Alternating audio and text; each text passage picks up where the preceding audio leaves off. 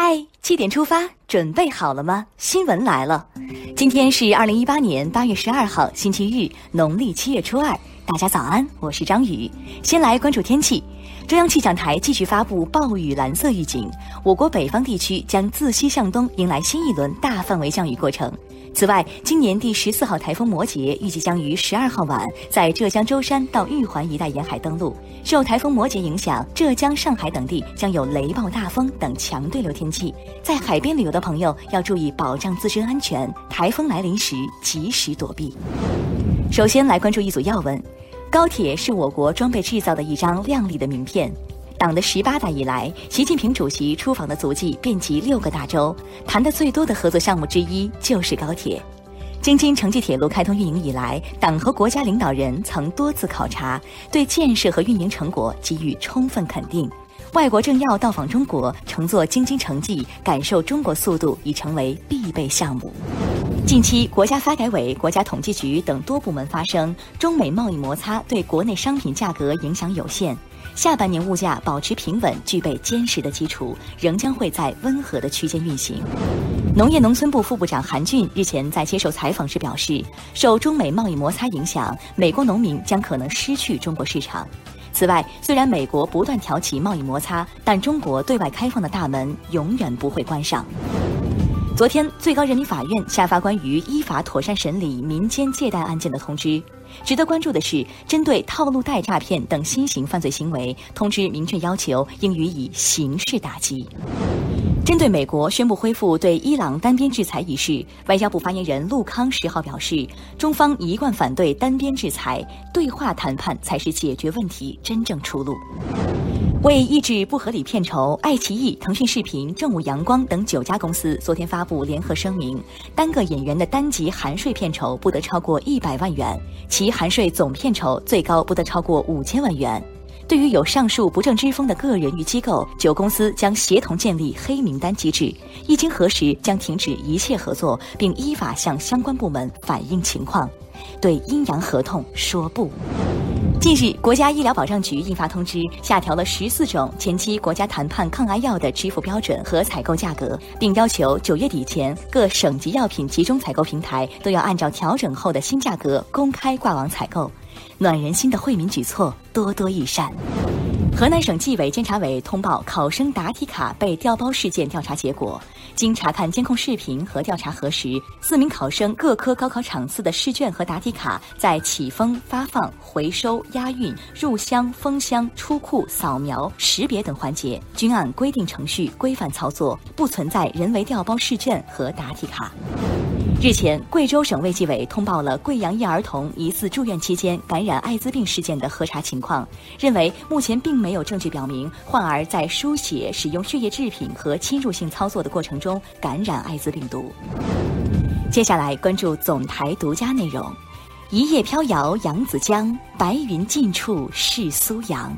古往今来，无数文人骚客为长江的魅力所深深折服，昂首吟唱，写下动人诗篇。十一号上午，大江奔流来自长江经济带的报道主题采访团在上海举行“诗画长江，大江奔流”主题采访诗歌吟诵会。下面来看一组资讯，首先关注国内。浙江省防汛防台抗旱指挥部发布今年第十四号台风摩羯最新情况，预计摩羯将于十二号傍晚到夜里在舟山到玉环一带沿海登陆。受摩羯影响，预计东海海域将有八至十一级大风，浙江沿海和浙北地区有大到暴雨，局部大暴雨。近日，一位滴滴司机爆料，使用外挂软件可以让车费翻倍，车辆行驶时间越长，路程越远，外挂的作假空间就越大。对此，滴滴回应称，公司已经监控到该作弊行为，一旦确认，立即封号处理，并依据作弊订单金额进行处罚。对于欺诈消费者的行为，绝不能简单处罚了事。昨天，随着哲蚌寺展佛仪式的开始，拉萨迎来了一年一度的传统节日雪顿节。节日期间将举行展佛、藏戏表演、马术表演等文化、体育、商贸系列活动。今年雪顿节将于十七号结束。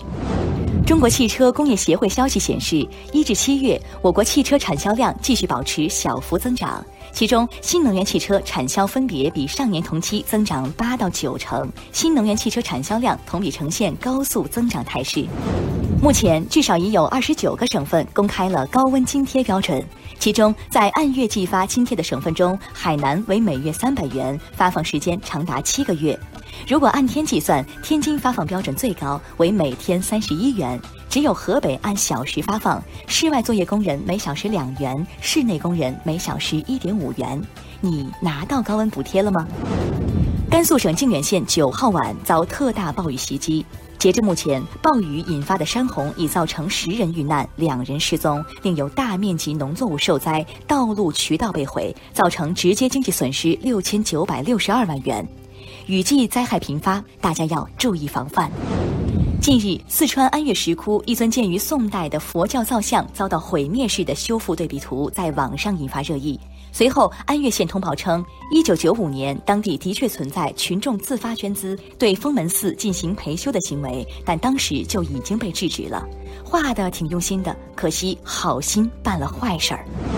哈尔滨第一座跨江桥梁滨州铁路桥，在被改作中东铁路博物馆观光步行桥后，成为当地知名的网红桥。然而，最近随着游客越来越多，乱扔垃圾、乱涂乱画等不文明现象在桥上随处可见。文明出行，才能看见最美的风景。下面把目光转向国际。十一号，巴基斯坦西南部一地区发生针对中国企业项目人员的自杀式汽车炸弹袭击，造成包括三名中方员工在内的六人受伤。目前，中方受伤人员状况稳定。中国海军承办的国际军事比赛 ——2018 海上登陆赛昨天圆满落幕，中国参赛队以优异表现取得团体第一名和三个单项第一名。稳定的经济基本面、不断开放的资本市场、不断优化的营商环境，已经让中国成为外国投资者不可失去的财富热土。未来五年，英国石油公司将在中国新增一千座加油站。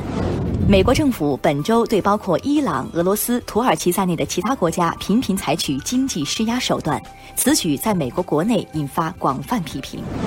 美国地平线航空公司一名机械师十号晚间未经许可驾驶该公司一架飞机从西雅图塔科马国际机场起飞，飞行近一小时后在机场附近坠毁。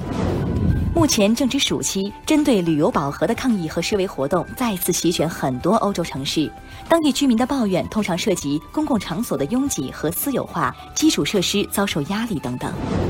近日，一场主题为“网络企业家：非洲数字雄狮的崛起”的论坛在南非约翰内斯堡举行。论坛吸引了非洲各国上千位青年创业者参加。中国的互联网企业将帮助这些青年创业者起步，让互联网经济在非洲落地生根。愿数字丝绸之路让更多青年创业者梦想成真。最后，进入今天的每日一席话：“桃李不言，下自成蹊。”二零一七年五月十四号，习近平在“一带一路”国际合作高峰论坛开幕式上发表主旨演讲，引用“桃李不言，下自成蹊”，说明“一带一路”建设在世界上产生的巨大影响力和号召力。“一带一路”倡议提出以来，全球一百多个国家和国际组织积极支持和参与“一带一路”建设，逐渐从理念转化为行动，从愿景转变为现实，建设成果丰硕。桃李不言，下自成蹊，出自司马迁《史记·李将军列传》第四十九。意思是，桃子、李子虽然不会说话，却结出了香甜的果实，一直为人们默默的服务。人们在它下面走来走去，走成了一条小路。比喻为人品德高尚、诚实正直，用不着自我宣传，自然受到人们的尊重和敬仰。好了，七点出发就到这里，咱们明天再见了。